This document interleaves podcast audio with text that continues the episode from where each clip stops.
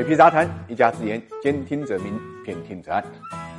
房住不炒，在二零二一年的第一天就被画上了重重的惊叹号。二零二零年的最后一天，央行和银保监会一起发布了关于建立的银行业金融机构啊房地产贷款及中度管理制度的通知，为房贷呢设置了两条红线，要求分档设置呢房地产的贷款余额占比上限和个人住房贷款余额占比上限，从二零二一年一月一号起就开始实施。那么，按照房地产贷款集中度管理的要求，房地产贷款占占比上限和个人的住房按揭占比呢，分为五档。中资的大型银行上限分别是百分之四十和百分之三十二点五，中资的中型银行上限是百分之二十七点五和百分之二十，中资的小型银行和非县域农合机构呢，分别是百分之二十二点五和百分之十七点五，县域农合机构分别是百分之十七点五和百分之十二点五，村镇银行只有呢百分之十二点五和百分之七点五。为了避免冲击呢，通知还规定，对占比超标的银行呢，如果超标是两个百分点以内的，那么过渡期呢是两年；超过两个点及以上的，过渡期呢是四年。我们看到，二零二零年八月二十号呢出台了三道红线，是从住房的需求端的降杠杆，而这一次的通知呢，则是从供给端的降杠杆。这就意味着管理层呢，的确是从多方面对楼市呢进行调控，进行呢全方位的一个监控。大家都知道，对于银行而言呢，房贷其实是一块肥肉，因为个人房贷的坏账率很低，所以一直。被银行呢视为优质资产，那现在出现了房贷新规，会动到银行的奶酪吗？其实对于银行来讲是有利有弊的。对大型银行而言啊，它是件好事，因为对于大型银行来讲呢，房贷占比呢相对来讲是比较大，距离央行划定的红线还有一定的距离。你比如说，工商银行一季度两个指标呢上限，一个是百分之三十五点八，一个是呢百分之三十点五。农业银行呢是百分之三十五点九和百分之三十点五，交通银行是百分之二十六点五和百百分之二。十点九，中国银行呢是百分之三十八点五和百分之三十点二，都在红线以内，而且呢距离上限呢还是有一定的幅度的。那么对于中小银行来讲，不少银行的房贷额度呢就已经超标了，那么这个业务呢就面临着压缩，多多少少呢会影响到一点它的业绩。这一点呢在最近的股市上呢就有所表现，一些个人房贷占比比较高的银行呢调整的幅度是比较大的。不过总的来说啊，房地产贷款集中度的管理呢有助于防范金融风险，优化呢银行。的贷款机构，因为现在整个房地产的贷款啊，已经占到了银行的百分之三十九，所以难怪呢，郭树清说，中国金融业最大的灰犀牛就是房地产。那么房贷新规出台以后呢，买房申请贷款会不会受到影响呢？这是大家最关心的。其实没有必要太多的过滤，因为新规主要约束的是银行的房贷比，而不是额度或者绝对值。对于个人住房贷款需求影响呢有限，因为大部分银行的数字呢都在红线以内。对占比超标的银行呢，也有一个调整期。另外一点最重要的，这是一个占比，占比意味着基数如果扩大呢，银行的整个按揭的绝对数值呢也会增加的，所以它还是一个有序增加的过程。长期来看呢，房贷是被戴上了紧箍咒，一定程度上呢，也可以呢避免居民负债的上升过快，同时呢，也可以起到呢遏制房价过快上涨作用，还是符合房住不炒的主基调的。